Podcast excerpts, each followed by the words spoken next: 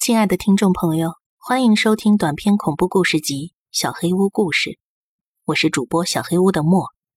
今天的故事叫做《搭车》下集。女孩的哭声还在继续，外边传来了车子的声音。不好！我冲到男厕所拍牙哥那间隔间的门，快出来！怎么了？有车子的声音，可能是他们追过来了。你快点给我出来！哎，知道了。几秒钟后，脸色发青的牙哥边穿裤子边从厕所走了出来。我回头一看，那辆房车已经开了过来。妈的，完蛋了！我们要是现在往森林外跑，肯定会被变态一家看到。只有一个选择了，躲到他们视线的死角——厕所的后方。没心思管隔壁那个女孩了。我们溜出厕所，躲到了厕所后边，捂住嘴，大气也不敢喘。拜托了。别停车，直接开走！是不是被发现了？雅哥小声的嘀咕。房车的引擎声消失了，我们听到了开车门的声音，脚步声越来越大，朝厕所走了过来。厕所后边只有两三米的平地，再往后就是一条三四米高的山沟。如果他们没发现我们，应该是不会走到厕所后边来的。如果我们刚才被发现了，那最糟糕的情况……就是跳下那条深沟，也不算很高。我在给自己做心理建设，跳下去也没事儿的。牙哥怎么偏就这会儿肚子疼呢？拜托了，我们只是上个厕所。我不停的祈祷着。女厕所的那个女孩还是止不住的哭着，她该不会遭到变态一家的毒手吧？我也开始替她担心了起来。有人走进了男厕所，听声音，应该是那个老头。哎呀，心情真好啊！哈雷路亚，哈雷路亚。他好像在小便，紧接着又听见好几道脚步声走进了厕所隔间，应该是双胞胎大叔。那女孩还在哭，她应该早就暴露了。女厕所那边传来了老太太的声音。那个女生仍然在抽抽噎噎的哭着。终于，老头跟双胞胎大叔都走出了厕所。怪了，他们一家人对那个女孩毫无反应。老太太也走出了厕所。变态一家的交谈声渐渐远去。不可能没注意到啊！那个女孩现在还哭哭啼啼的。我跟牙哥面面相觑。老头在远处说着些什么。等顺子很快就来了，所以。我听不清他说要等什么。双胞胎大叔好像发着牢骚，传过来几声巴掌声，然后是哭声，估计是双胞胎大叔被打了在哭。这真是个荒谬的噩梦。本来应该非常愉快的搭车之旅，怎么会遇上这种事儿呢？我本来只是对经历的一切感到极度恐惧，但现在我却对变态一家充满了愤怒。我们应该抢走那辆房车，开下山。或者把那个变态老头给打扁了，牙哥小声地说：“那个高个子男人不在，这不正是大好良机吗？”哎，他们说要等什么？应该就是等那个高大男人吧。唉，我拽了拽牙哥的胳膊，劝他放弃这些念头。我们还是躲在这儿，等他们走开才是上策。那个女孩还在哭，我没法不去注意她。等变态一家走了之后，我一定得去开门确认一下。我小声的告诉牙哥自己的想法，牙哥勉强的点了点头。过了大概有十五分钟，小帅来了呀！老太太高兴的说：“他们在等的人似乎终于到了。”一群人开始说说笑笑，但是听不清楚他们在说什么。有脚步声朝厕所这边过来了。口哨的旋律是《米老鼠进行曲》，是那个家伙，他好像在小便。女厕所的哭泣声越发激烈，为什么？怎么会没人注意呢？到最后，哭喊声仿佛变成了濒死前的尖声惨叫，突然消失了。他被发现了吗？但是那个男人还在男厕所里，也没有其他人进到女厕所。终于，高大的男人吹着口哨走出了厕所。我担心女孩被男人从厕所拖了出去，不顾一切的从厕所后方偷瞄了一眼外头，只见戴着宽檐牛仔帽、身穿西装的高大男人走路的背影。在这里呀！高大男人突然大叫起来，我连忙把头缩了回来。被发现了，雅哥攥紧了手里的木棒。对呀，对呀，罪孽深重啊！那对老夫妇应和着，双胞胎大叔们在笑。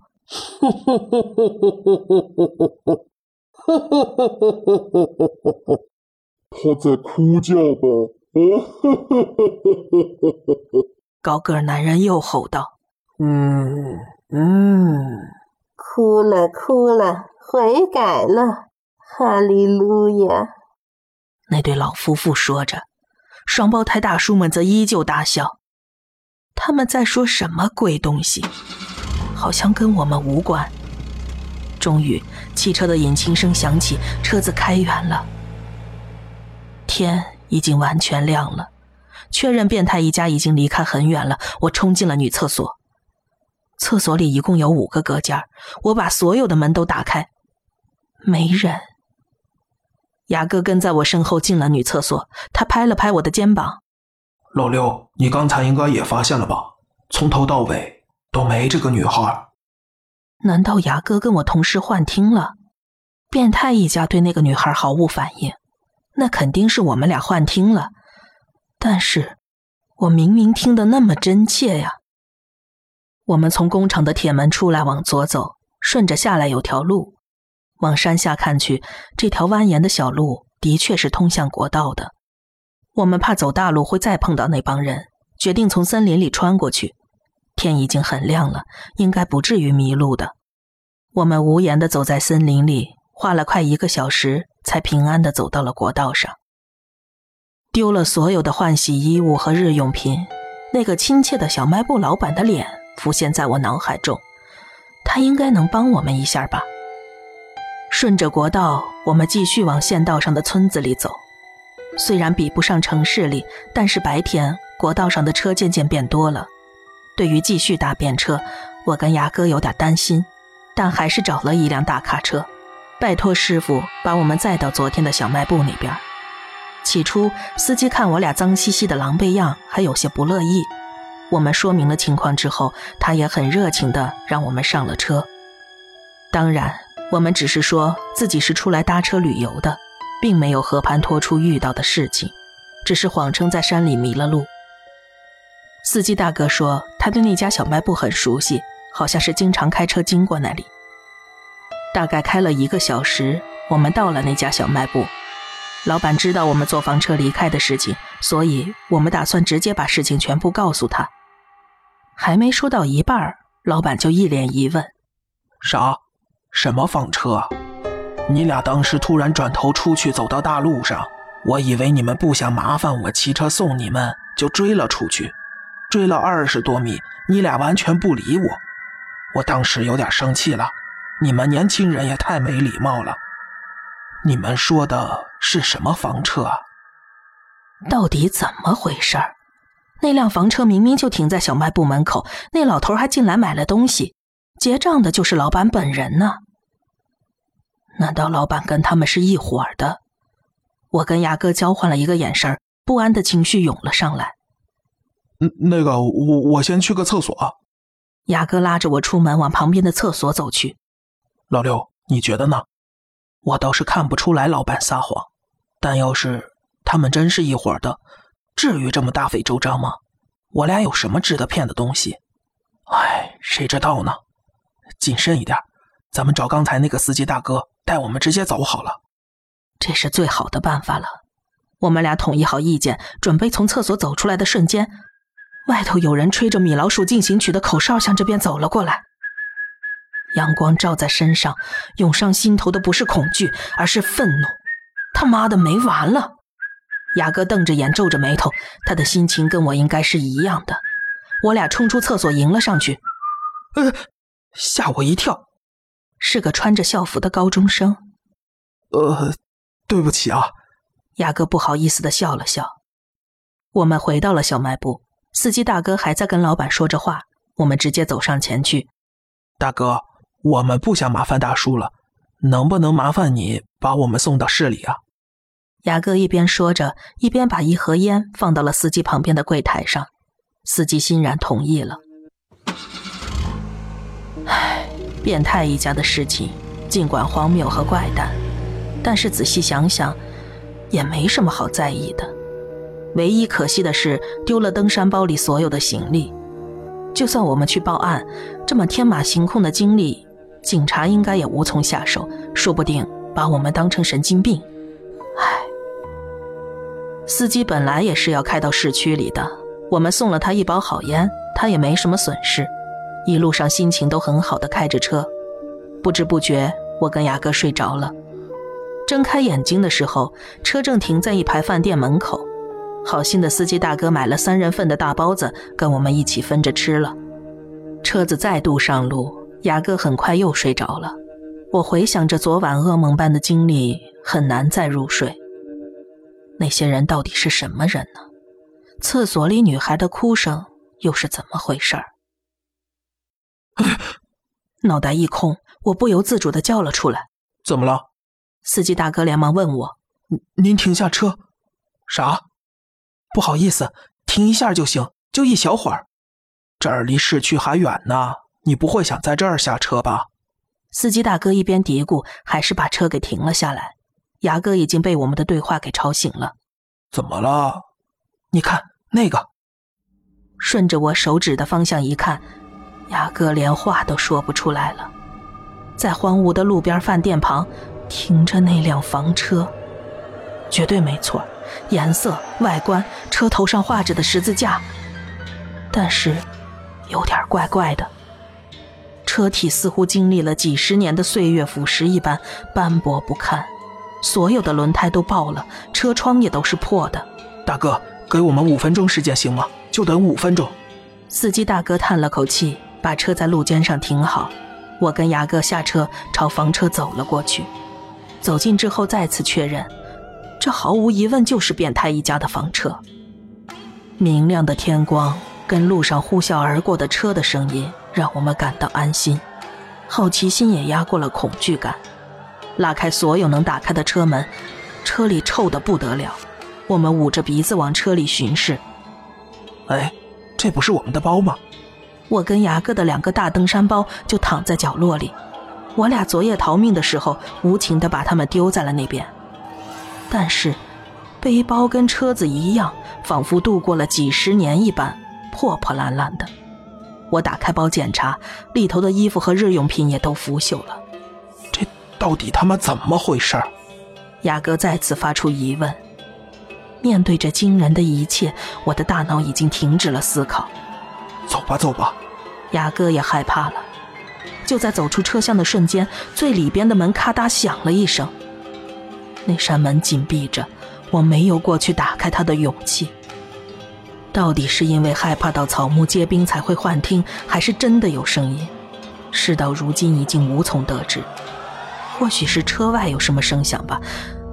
但是，当时的确从那扇门里传来了一个声音：“妈妈！”我跟牙哥尖叫着跑回了卡车旁，跳上了车。不知道为什么，司机大哥也是铁青着一张脸。他默默的发动了引擎。发生什么事儿？看到什么了？司机大哥跟我同时开口，接着他苦笑了一下。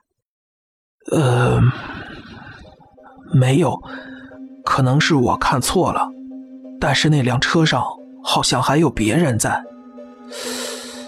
哎，不是，算了，不可能有其他人的。哎，也不是，应该。司机这么一说，我跟牙哥反而没法不去理会了。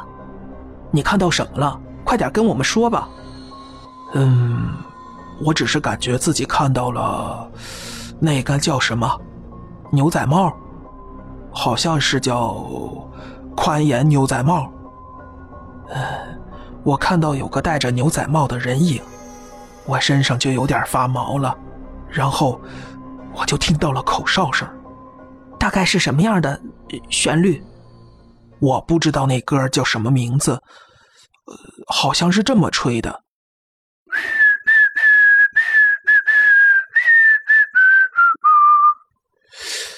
大概就是这种感觉吧。嗯，说不好，也可能是我太累了，看错了。哼，哎。虽然司机大哥说完之后笑了起来，但是他吹的口哨分明就是米老鼠进行曲。有半个来小时的时间，三个人都一言不发，车就这么行驶在路上，直到靠近市区时，我终于忍不住开口，问了司机大哥一件我始终放不下的事情：“大哥，一开始我们上车的国道附近有座山，对吧？”“对呀，怎么了？”那之前发生过什么事儿吗？呃，没听说过呀。那也不算是一座山吧，是三座山头连在一起的。哦，对了，那边的山以前有过年轻女孩被杀的事情，也就这个了吧，别的也没。哦，还有山里头有野猪什么的，挺厉害的。年轻女孩被杀。是在那个破工厂的厕所里吗？雅哥跟我一起问道。好像是，你们怎么知道的？终于，车子开到了市区，跟大哥道谢之后，我们来到了一个很小的宾馆。大概是终于放下了心，我们那天几乎睡死了过去。休息了两天之后，我跟牙哥买好火车票，直接回了老家。那变态一家到底是怎么回事呢？他们真实存在吗？或者是鬼？当时我们的确在那个厕所听到了女孩的哭喊声，那又是为什么呢？还有后来看到那辆破破烂烂的房车，还有我们已经腐朽的背包，这又意味着什么呢？我跟牙哥还是经常混在一起，多亏了这哥们儿够开朗，那段噩梦一般的经历，他给了我不少心灵上的支持。前几天我还跟牙哥一起去参加了联谊，他约到了一个很可爱的女孩，心情很不错。现在我已经快三十岁了，早就顺利的找到了工作，过着很普通的生活。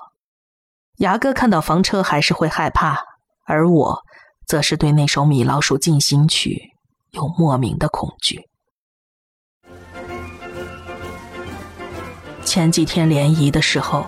有一个女孩的手机铃声，刚好是这段旋律，我当时整个心都揪了起来。那变态一家，特别是高大男人的口哨声，还会出现在我的梦里。